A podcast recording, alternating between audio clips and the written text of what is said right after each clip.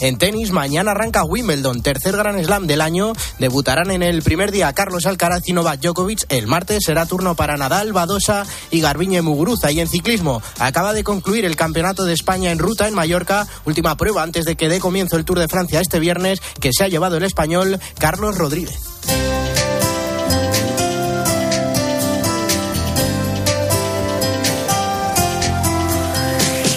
Y hoy en el espejo, Álvaro Real, buenas tardes. Nos vas a dar las claves para un matrimonio feliz. Bueno, eh, no las voy a dar yo. Mira, las va a dar Estela, que tiene 65 años, y Víctor Domínguez, que tiene 68. Son paraguayos. Llevan 46 años de matrimonio. Y ellos sí que son expertos en pastoral familiar. Tienen seis hijos y ocho nietos.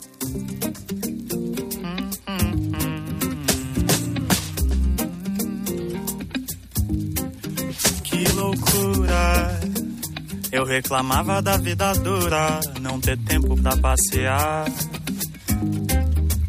E agora, menino, veja a ironia do destino. Tô cheio de tempo pra passear. Da, sala pra cozinha. Su labor, ayudar a esposos en crisis, divorciados vueltos a casar y personas abandonadas por sus cónyuges. No lo han tenido fácil. Problemas económicos, la enfermedad prematura de su primera hija, un problema cardíaco, conciliar su apostolado con el cuidado de los hijos y ahora de los nietos, o el drama familiar de la enfermedad de un hijo que padeció cáncer ya superado, entre otras cuestiones. Han participado en el Encuentro Mundial de las Familias en Roma y ofrecían cinco claves que nos pueden servir a todos los matrimonios. Le llaman las cinco P's para un matrimonio feliz. Vamos a ello. Pasión, hacer un pacto, ser novios eternos y sentir siempre esa pasión del comienzo, las mariposas en el estómago. Dicen que hay que enamorar todos los días a tu pareja. Paciencia, que explican es lo contrario a la resignación. Dicen que se trata de la capacidad de dialogar y soportar las cosas menos agradables juntos como pareja, aceptar las debilidades del otro. Perseverancia, la perseverancia, explican, en el amor y en la oración.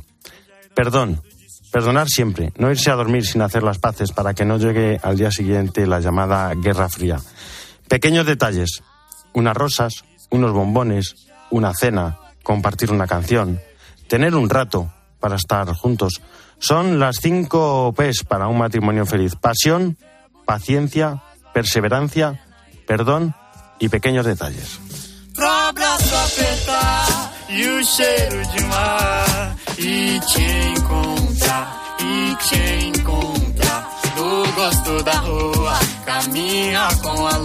Y hoy el espejo lo comenzamos con un bello testimonio. Carlota Valenzuela es la peregrina de Dios. Carlos González, Charlie, ¿cómo estás? Buenas tardes. ¿Qué tal Álvaro? Muy buenas tardes. La razón es simple y llanamente que siento que de alguna forma es lo que Dios ha puesto en, en mi corazón y lo que quiero es ponerme a su disposición y que me vaya contando.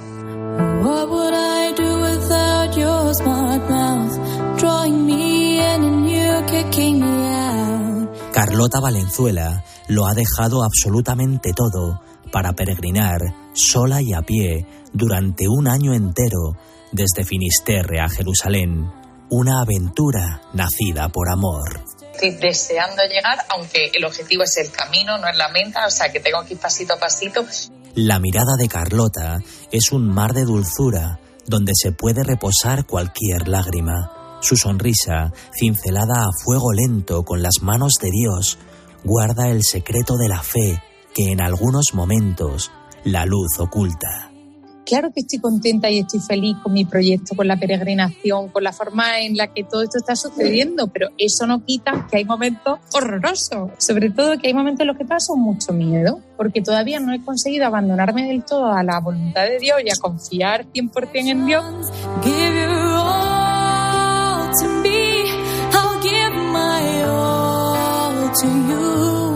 Cuando estoy llegando a un pueblo y no tengo dónde dormir y empiezo a pensar, madre mía, y si no encuentro nada, y si nadie me acoge, y si tengo que dormir fuera, y si la ruta no la entiendo, y si me pierdo, y si hay días que estoy agotada y digo, no puedo más, hace calor, tengo sed, tengo ya ganas de llegar y de repente siento como un impulso de energía, digo, hay alguien que ahora mismo está rezando por mí. El Espíritu Santo sopla donde quiere. Por eso, en medio del camino, Carlota ha hecho una parada muy especial. cuando esa mañana me desperté y estaba pues con los nervios que te podrás imaginar, con los nervios pensando voy a saludar al Papa, como que en el fondo de mi cabeza pensaba que el Papa me iba a decir alguna frase que yo iba a recordar el resto de mi vida, alguna frase como que iba a calar, súper teológica, y lo que fue algo súper espontáneo, súper divertido y pensé, es que la vida es mucho más simple que una fórmula teológica, es la sonrisa y el compartir una alegría y la verdad que fue de las cosas más bonitas que me han pasado a lo largo de estos cinco meses y medio ya. Un encuentro de corazón a corazón, de luz a luz, de sonrisa a sonrisa.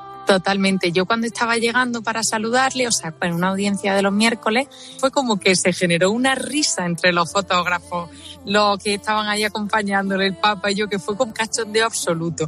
Y yo fui a contarle, o sea, yo quería que se enterase de lo que yo estaba haciendo. Sinceramente, estoy la verdad, no sé ni siquiera si se ha enterado pero nos lo pasamos súper bien. Pues yo llegué y le dije que había hecho 3.000 kilómetros para ir a verle, un poco, ¿sabes? Para sacarle un poco de que el pobre estaba ahí, todo el mundo, Santo Padre, Santo Padre, pues yo, a contarle algo así un poco más divertido. Y entonces le dije que antes de ir a ver a Jesús quería pasar a saludar a Pedro. Y me dice, muy bien, eso hay que hacer, venía a saludar al portero. Y entonces ahí se creó ya como un momento de risa y luego pues le di un regalo para él y otro para mí.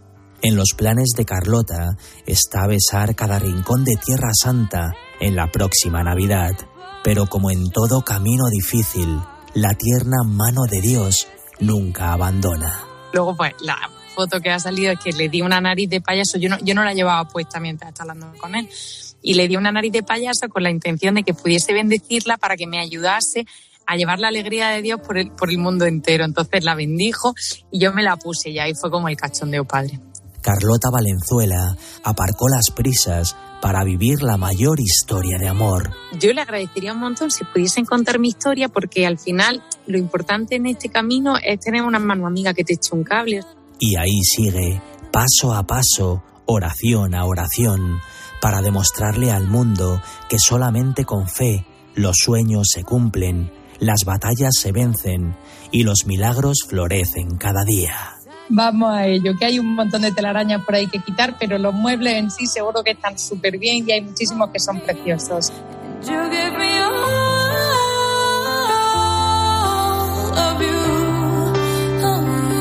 Muchísimas gracias, Charlie. Seguimos en Roma, a las 2 y 12, no menos en Canarias. Seba Fernández, ¿cómo estás? Buenas tardes.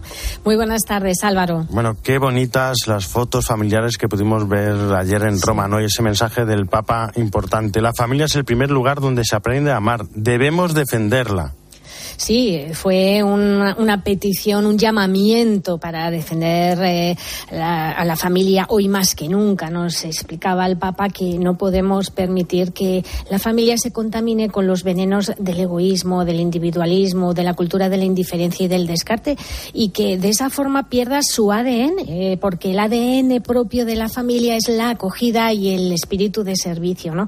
Y fue una homilía, Álvaro, mm, tú ya has apuntado en el, en el programa algunos detalles, pero lleno de consejos, ¿no? Nos decía el Papa que, que mm, en los momentos que hay crisis en la familia mm, no tomemos los caminos fáciles, ¿no? Que hay que intentar seguir siempre adelante, redescubriendo el amor, ¿no? Em, ese amor de la primera vez, ¿no? El, el Papa nos repetía que la familia es el lugar del encuentro, del compartir, del salir de sí mismos y, alertó un poco a los papás que, que, no sean sobreprotectores, ¿no? sino que confíen en los hijos. Uy, qué bien eh, me viene eso. ¿Verdad que sí? Ayudando a los jóvenes a descubrir mm, su vocación, pero, pero descubriendo su vocación eh, se descubre también mm, sintiendo las dificultades de la vida, no poniéndolo todo fácil, ¿no? Y luego con ese simpático consejo, ¿no? Decía, algunas madres me, me dicen que, que, que, sus hijos no hay forma de que se vayan de casa, que tienen 37 años, que no se les casan, ¿no? Y entonces el Papa decía, yo les digo, no planches las camisas, no planches las camisas. Entonces, así les facilitas el camino para salir. Lo decía el Papa sabiendo que hoy en día se necesita mucha valentía para casarse y que no es fácil. Bueno, y en el Ángelus de hoy no hay que ser vengativos ni intolerantes, dice el Papa. Silencio y adelante. Y muchos mensajes después del Ángelus. ¿Qué pasó en Puerto Príncipe? Pues mira, en, en Puerto Príncipe prácticamente se puede decir que nos hemos enterado todos. Porque fue una noticia de ayer y el Papa evidentemente se veía que le ha afectado. No, no, no podemos descartar que conociera a Sor Lucía, porque a lo que te refieres es que el Papa eh, nos ha contado que ayer Sor Lucía, una religiosa italiana, fue asesinada en Haití. Eh, de momento no se conocen las circunstancias, pero evidentemente pues eh, fue un asesinato terrible contra una persona que lleva 20 años dedicándose a cuidar a los niños que viven en la calle y el Papa pues se le veía realmente conmovido. Ha contado que Sor Lucía ha sido un ejemplo de entrega a los demás hasta el martirio y por supuesto mm, Álvaro no ha faltado eh, eh, ese recuerdo del Papa por Ucrania. Pidamos ahora a Jesús la fuerza para ser como Él, para seguirle con firmeza, para no ser vengativos e intolerantes cuando surgen dificultades, cuando nos gastamos para el bien y los demás no lo entienden o incluso nos descalifican. Nuestra actitud entonces, silencio, y adelante. Silencio y adelante. Y ahora vamos a escuchar el de, el de Ucrania, porque no podemos perder la oportunidad de, de recordar lo que está allí eh, ocurriendo para que nadie lo olvide, como siempre hace el Papa. Veo que ci sono bandiere dell'Ucraina. Veo que hay banderas de Ucrania. Ahí continúan los bombardeos que causan sufrimiento y destrucción. Por favor, no nos olvidemos de este pueblo, ni en nuestro corazón, ni en nuestras oraciones. En el cuore y con le nostre preghiere. No nos podemos olvidar. No nos podemos olvidar. Álvaro, eh, ¿te acuerdas que tú ayer decías, eh, ya concluido, pues fuiste eh, el, encuentro de las familias? Tuviste ahí una premonición porque realmente el Papa se puede decir que dio ayer como concluido el, encuentro de las familias. Eso es porque nos escuchó en el espejo. Claro, nos escuchó. Yo te dije, no, no, concluye mañana. Y hoy todos estábamos esperando la conclusión. Y entonces lo que, lo que se ha repartido es a todas las familias que estaban en la plaza de San Pedro, se les ha repartido una estampa preciosa con el mandamiento, eh, con el mandato, digamos, de ir a evangelizar por el mundo que hizo el Papa ayer a todas las familias. Pues muchísimas gracias, Eva. Buen prancho. Arrivederci. Buen prancho, arrivederci. Chao. Y la Delegación Diocesana de Migraciones de Málaga quiere expresar su consternación ante lo ocurrido en Melilla. Dicen desde esta delegación que el salto se ha producido bajo unas circunstancias muy violentas en ambos lados de la valla. Nos preocupa enormemente la situación que se está viviendo en Nador, el trato inhumano que están recibiendo estas personas mientras se les impide solicitar asilo, afirman. Tanto Marruecos como España han optado por eliminar la dignidad humana en nuestra frontera, sosteniendo a toda costa que hay que evitar la llegada de personas migrantes, olvidando las vidas que se desgarran por el camino. Las autoridades no pueden eludir su responsabilidad ante estos hechos. Muchas de estas personas vienen huyendo de la guerra, de persecuciones y conflictos. La falta de vías seguras para solicitar asilo han ocasionado estas muertes, los heridos y la alarma social. Por todo ello, exigen a las autoridades la protección de los refugiados como marcan los tratados internacionales. En mediodía, El Espejo. Álvaro Real. Cope, estar informado. Este verano sí, haz planes. El verano es para celebrar las cosas importantes. Y las cosas bonitas que tiene la vida. Para bañarse en el mar, para hacer deporte, para llegar lo más lejos posible. El verano es para bailar hasta que se ponga el sol. Para leer, para observar, para pensar, para hacer amigos. Y por supuesto, cuenta con nosotros. 13 el verano es nuestro. Dicen que los jóvenes de hoy en día tenemos de todo. tenemos todo. Que nada nos sacia. Y es cierto. Pero queremos más. Lo queremos todo. Tenemos mucha sed. Sed de verdad y camino. Sed de conocer a Jesús y ser sus testigos. ¿Y tú? ¿Tienes sed? Peregrinación Europea de Jóvenes. Del 3 al 7 de agosto. PEC22.es. En mediodía. El espejo. Álvaro Real. Cope. Estar informado. Bueno, alguno puede estar pensando, ¿y Jesús Luis? ¿Dónde está? ¿O en el Santoral? No, no, no, no nos hemos olvidado de él. Jesús Luis, aquí están. ¿Cómo estás? Muy buenas tardes. ¿Qué tal, Álvaro? Buenas tardes. Bueno, ¿qué santos tenemos esta semana? Bueno, pues en este domingo tenemos a San Pelayo, ese santo grande de raíces hispanas y tan legendario y tan de tantos años ha que nos llena a todos de alegría, pero es que estamos en esta semana donde ya es tiempo, tiempo ordinario. Quiero decir que terminó el corazón de Jesús, el corazón de María, y junto a ello, pues podemos hablar también de que esta semana tenemos a San Pedro y San Pablo, las columnas de la iglesia. Eh, Pedro, que es el pescador, que es elegido eh, por Cristo como la roca sobre la que él asienta su iglesia y que es su vicario y además es el, es, eh, los, los, sucesores de Pedro son los papas. Y luego después también Pedro, que sigue al Señor en Galilea, deja el oficio de pescador para ser pescador de hombres y morirá mártir crucificado boca abajo. Pablo, el hombre culto, el hombre que era perseguidor, que era Saulo, se convierte hasta que al final también da la vida por Cristo después de esos grandes viajes como apóstol de los gentiles y morirá decapitado. Y para terminar, me gusta siempre alguien que me inspira, algunos que me inspiran gran devoción, que son los santos protomártires de la Iglesia de Roma el día 30. No olvidemos que son el origen de lo que será la festividad de todos los santos, porque son aquellos santos anónimos en la persecución de Nerón que murieron anónimamente, pero que dieron la vida por defender el nombre de Cristo. Y me han dicho que traes una invitada especial, una sorpresa. Bueno, pues traemos, sí, aquí traemos también a la, a, la, a la, Madre Rosario desde el monasterio de San Pelayo de Oviedo, que es la abadesa, y que además este año, además de que hoy es San Pelayo y es su fiesta, pues han sido Medalla de Asturias 2022. Madre Rosario, ¿cómo está? Buenas tardes. Buenas tardes. Bueno, lo primero, ¿cómo, cómo viven el, el día de hoy? Ya estaba comentando Jesús Luis, oye, San Pelayo, ¿cómo viven el día de su patrón?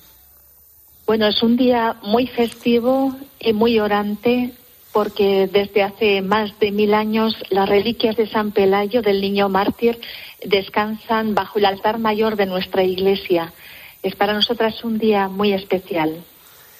La verdad es que, madre, en estos tiempos de hoy, aunque sea años, hace siglos, tendremos que aprender mucho también de San Pelayo hoy, ¿verdad, madre? Sí, yo pienso que sí. Es el testimonio de San Pelayo es de mucho impacto, porque fue un niño que ya en el siglo X pues sufrió lo que lo que hoy tantos niños también y tantas personas, ¿no? La violencia, la guerra, la cárcel y por último pues un intento de abuso.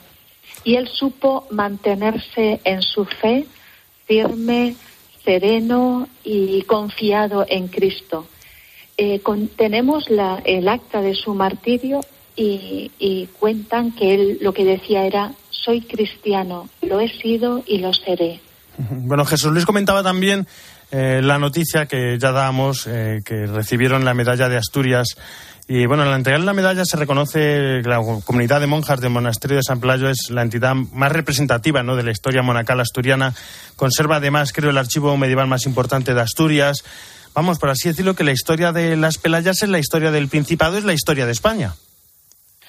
Bueno, en un sentido, pues la historia la hacemos entre todos, pero es cierto que, es un don que la comunidad ha, recibido o ha tenido a lo largo del tiempo. El, tener, el compartir esta historia y el, conservar en casa, pues, documentos de, más de mil años, ¿no? De todo este, este, tiempo de la historia de la comunidad. ¿Y cómo fue el recibir esa medalla, ese reconocimiento? Bueno, nos ha alegrado mucho, nos sentimos muy agradecidas también porque lo recibimos junto con otras personas, ¿no? Tres personas y otra entidad, otra institución. Y la otra institución es la Fundación del Banco de Alimentos y, supone también un testimonio de que la sociedad la construimos entre todos y, bueno, es un reconocimiento para la comunidad, pero es también para la Iglesia diocesana y, en último término, para la Iglesia como tal. ¿Eh? y, lo agradecemos de verdad. Bueno, me habla de esta gratitud, pero a mí me gusta porque el Señor, el día que entró en Jerusalén, cuando aquellos hombres le dijeron, oye, dile a la multitud que se calle, dice, si ellos callan, hablarán las piedras en su lugar. Claro, muchas veces pueden decir, hombre, la iglesia está, y yo también soy como soy sacerdote y los demás como cristianos, la iglesia está solamente pues para los honores hacia Dios y más un contemplativo. ¿Cómo vive un contemplativo desde la regla de San Benito el que le den una condecoración? ¿Cómo se puede compatibilizar eso con la faceta contemplativa y desde Dios y el desprendimiento? Bueno, yo creo que el reconocimiento, la medalla, no es tanto para, para cada una de nosotras, sino para la institución como tal, para la comunidad, para el monasterio, para la fe. Y, y creo que es una forma de, de integrar lo que es la diversidad ¿no? en, en, en la sociedad y yo creo que nos, nos sitúa en nuestro, en nuestro lugar. Tenemos algo que aportar como comunidad y como iglesia, pero también con humildad. ¿eh? Hay, eh, justo este año, quizá, no sé si todos los años será igual, pero este año pues hay un deportista, un diplomático, una emprendedora, la Fundación Banco de Alimentos y la comunidad del monasterio. Bueno, yo creo que, que es eso, entre todos. ¿Cómo se nota? ¿Cómo se nota que están pendientes ¿no? del capítulo número 7 de la regla de San Benito, ¿no? de, de la, de la humildad? ¿Cómo se nota a la hora de hablarnos de este premio? Ayúdenos a vivir la humildad también nosotros, porque en el mundo de hoy no es quizá una de las características fundamentales. Sí, la verdad es que la humildad es fundamental. Estamos siempre queriendo crecer en esta virtud. No es, no es sencillo, quizá, ¿no? Pero eh, la vida no es una competición. Mm. La vida es una colaboración. Y cada uno tenemos algo que aportar, pero no, no mirando si es mejor o peor, sino aportar lo que tienes, aportar lo que se te da en el fondo. ¿eh? En el fondo es esto. Sí. Madre Rosario, yo sí que le quería, volviendo a San Pelayo, que nos cuente cómo es un día, aunque no nos vaya detalladamente, pero cómo suele ser el día de San Pelayo en el convento y de cara a la gente, cómo suele ser este día.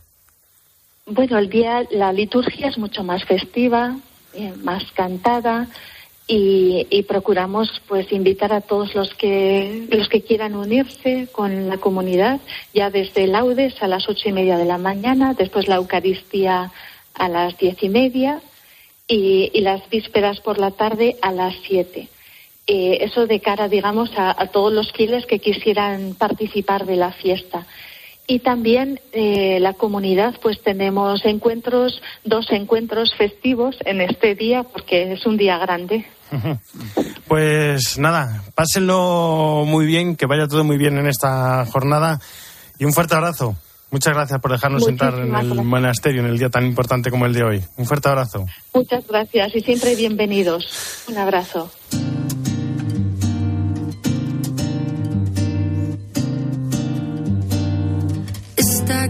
Nos vamos a Hispanoamérica desde Buenos Aires. Esteban Pítaro, ¿cómo estás? Buenas tardes. Buenas tardes, Álvaro. ¿Cómo andas vos? Bien, bien. Un poco preocupado por lo de, por lo de Ecuador. El Papa habló de ello. Qué, qué misterio, ¿no? Porque los cristianos tenemos eh, que estar en el monasterio y también tenemos que Eso estar es. pendientes de, de las manifestaciones y estando acercando las, las partes, ¿no? Porque eso es lo que le toca a la iglesia ecuatoriana por estos días. Ayer eh, nomás eh, la, la Basílica del Voto Nacional, a instancia del episcopado ecuatoriano, representantes del gobierno de Ecuador, se reunieron con referentes de los movimientos indígenas que están protagonizando manifestaciones, manifestaciones que recordemos tienen lugar en todo el Ecuador, han fallecido cuatro personas, hay muchos puntos, algunos que tienen que ver con reclamos urgentes humanitarios, otros que tienen que ver con temas de larga data, pero el episcopado se propuso como mediador para acercar las partes, pero también el episcopado advirtió ayer Álvaro eh, de que en este contexto de desestabilización en el Ecuador hay grupos armados que buscan sembrar el caos y también hablaron los obispos de que es injustificable que la búsqueda de mejores días para todos se contamine con la intención de desestabilizar el orden democrático. ¿Qué es lo que ocurre, Álvaro? Por estas horas se va a estar definiendo en el Parlamento, en la Asamblea del Ecuador, la posible destitución del presidente Lazo a instancias particularmente de asambleístas del partido del expresidente Rafael Correa. Veremos esta tarde cómo culmina todo. Son días de enfrentamiento, más allá de la intromisión partidaria que denuncian los partidos, son días de mucho dolor y dolor de larga data. Pero en estos momentos de enfrentamiento, como llaman los obispos, como llama el Papa, tiene que haber momento para el diálogo. Solo el diálogo lleva a la paz social, como decía el Papa. Ese diálogo se inició ayer en una casa que recuerda a los, a los ecuatorianos que no están solos. Es en la casa del Sagrado Corazón de Jesús, allí en la Basílica del Voto, en Quito, el Sagrado Corazón de Jesús está con ellos. Pues seguro, seguro que todo se soluciona. Esteban Pítaro, un fuerte abrazo. Hasta la semana que viene. Un abrazo enorme. En la producción, Jesús está en el control técnico David Torrenova y en control central Fernando Rodríguez. Ya saben que el espejo no termina, sino que gira y nuestro reflejo se abre hacia Mediodía Cope con toda la información nacional e internacional que nos trae Iván Alonso. Iván, ¿cómo estás? Buenas tardes. ¿Qué tal? Buenas tardes Álvaro. En este domingo, en este 26 de junio, en el que vamos a estar en las calles de Madrid, en esa manifestación en defensa de la vida y la verdad que ha juntado a miles de personas, miles de personas que han inundado las eh, calles de la capital. Enseguida estamos ahí.